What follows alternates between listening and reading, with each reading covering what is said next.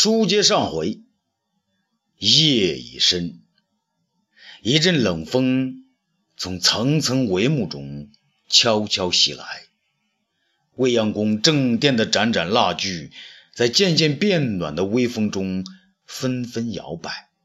突然，殿中卧榻旁的一支蜡炬被风吹灭，榻上的人顿时被昏暗的夜幕所沉浸，他一动也不动。如果不是一叠竹简从他的手中掉了下来，你会以为这是阴影中的一尊俊丽的雕像。竹简落地的声音惊醒了帷幕旁的一个打盹的人，他略带惊慌地站起来，轻轻地掏出一张纸媒，借身边柱上的蜡炬之火，将刚刚熄灭的那火重新点燃。烛光明映处，他发现榻上的人并没有入睡，两只眼睛炯炯有神的在那里沉思。奴才该死，奴才该死，奴才以为皇上睡着了呢，是奴才一不小心睡着了。这点蜡人一边说，一边顺势将手撑在案子上，既像作揖，又如磕头一般。年轻魁伟的雕像动了一下，这时才露出皇上的尊严。他放下手臂，捡起刚才落下的竹简，又认真地阅读起来。望着卧榻四周到处凌乱地摆放着的竹简，奴才很想动手收拾一番，可他又不敢，生怕动了一下就会掉了脑袋。皇上又看了一会儿。直到把手中那捆竹简看完，才一边深深地点着头，一边伸出手将竹简递过去。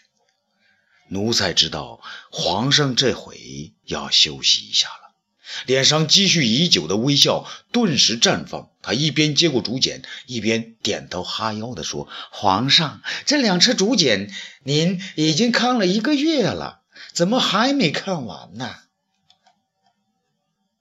恐怕……”朕再有一个月也看不够啊！皇上，他怎么写的这么难懂？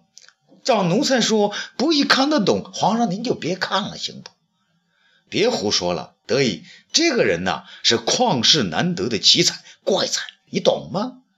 奴才不懂。要是讲养狗，奴才敢说懂。可是文章嘛，奴才斗大的字呢，只认得两筐，怎么说懂呢？皇上大笑起来。哈哈哈！哈杨得意啊，杨得意！你这个狗奸，只知道声色犬马，这两车竹简可是朕的治国之宝啊！被称作杨得意和狗奸的奴才呢，若有所思。可是皇上这回认真了，可是什么？说杨得意呢，把腰那个都快弯到地下了。是皇上。奴才说，几天前奴才看到陛下召取天下贤才来测问，那广川的大儒董仲舒给您献了天人三策，您也说那是治国策略，可您将它拿回来之后看也不看，就扔到了一边只是看着这两车竹简，饭也忘了吃，觉也忘了睡，连我训的狗都憋得难受啊！皇上仰天大笑，哈哈哈哈哈！读了这两册书，我才知道，过去窦婴先生教我看的，还有董仲舒前几天所说的，都跟你的狗经差不多。东方朔这两册奏书，才是真正的治国之宝啊！杨得意不解呀，东方朔，啊，奴才没听说过。啊，皇上从杨得意手中又拿过那捆竹简，朕从前也没听说过，听听。他这奏册中怎么说自己啊？你听着，他身高九尺三寸，目若悬珠，齿若边贝，勇若梦奔，是节若庆忌，廉若鲍叔啊！真是天下最完美的人了。有这样的人当辅佐之臣，朕的江山还能不稳固而强大吗？那看到皇上却是高兴，杨得意的胆儿呢也大了起来。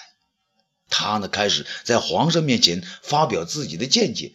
奴才以为那董仲舒上的奏书呢，也是说的很好听。可这老头子酸乎乎的，跟谁都合不来，奴才不喜欢。皇上也说句实话了，你以为朕就喜欢吗？他学着董仲舒的样子，提提领子，走起方步，衣冠楚楚，道貌岸然，脸老板着，走路都像硬木头似的。我看了也别扭。可他有学问呢，连窦丞相都对他毕恭毕敬啊。看到皇上学的惟妙惟肖，杨德意不禁的笑了起来。可他接着推理下去：皇上，这东方朔。那看来也是个有学问的大儒，别也是那个样子，可受不了哦。皇上摇了摇头，再拿起那块竹简，说道：“朕看不会，你听啊。臣少硕少师父母，长养兄嫂。年十二学书三冬，文史足用；年十五学击剑，年十六学诗书，诵二十万言。”年十九学孙吴兵法，战阵之具，征古之术，亦诵二十万言。杨德义有点惊讶了，哇，好厉害哟！二十二岁背二十万诗书，二十万兵书，又有一手好剑法，还懂得兵法。皇上此时啊，眼光中的是充满期望。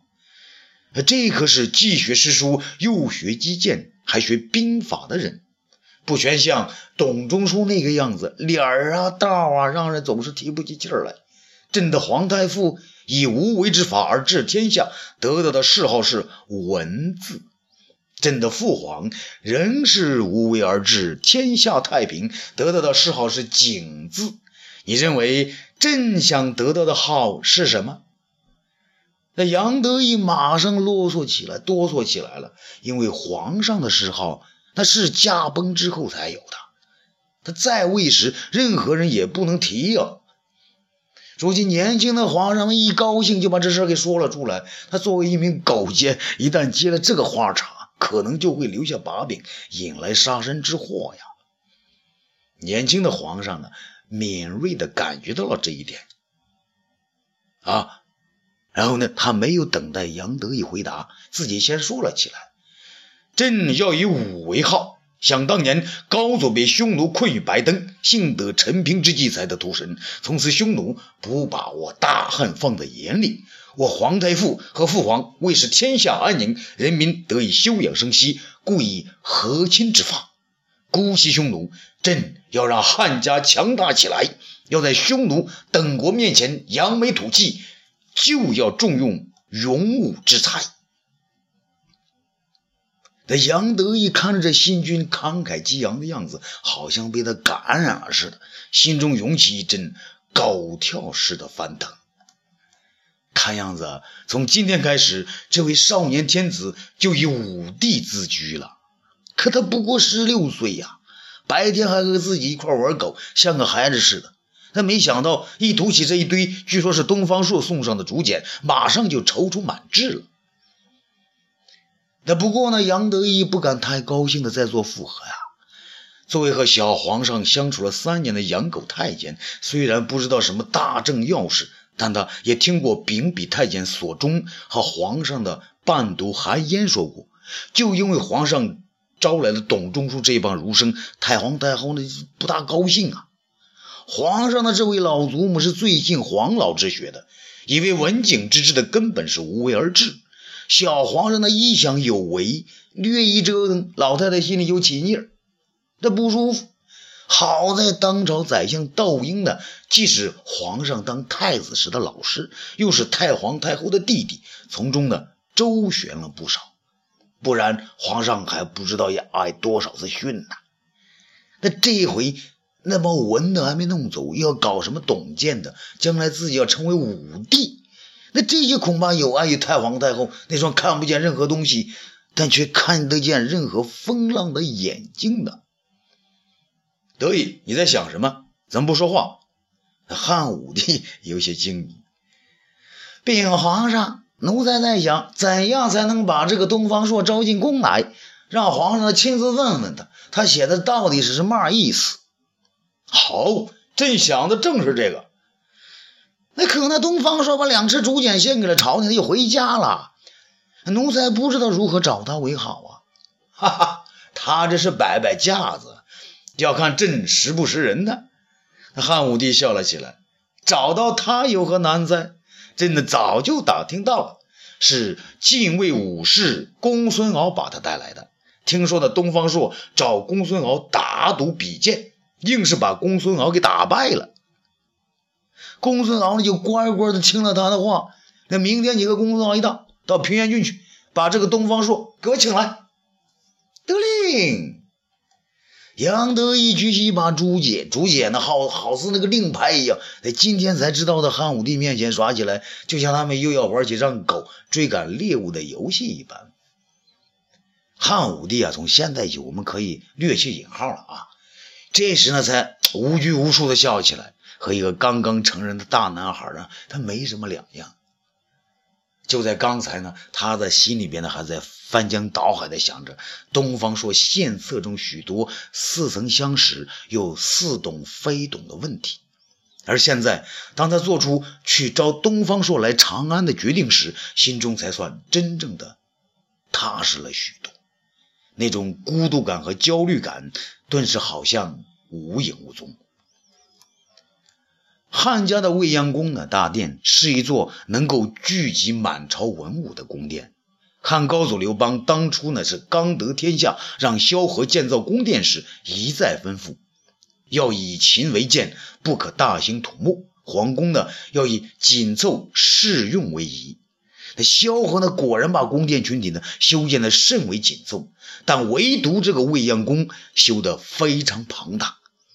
刘邦呢当时见了还很生气。他怪罪萧何太不张，而萧何则是这么说的：“现在我把未央宫建的大一些，一呢是为了显得帝王气派，二呢是让后代的子孙们觉得够用，让他们觉得无以复加，免得后来呢有好大喜功者再行修建。可这样一来，从未央宫到后宫就显得甚为窘迫了，只有数十步之遥啊。”汉家的天子们刚才还在朝阳宫和皇后相会，马上就可到长乐宫去见过太后，而从太后处再到未央宫争殿，也不过片刻功夫。再说这未央宫的殿边呢，有一个耳房式的小亭，叫宣室，是皇上非正式召见大臣议事或与心腹们说悄悄话的地方。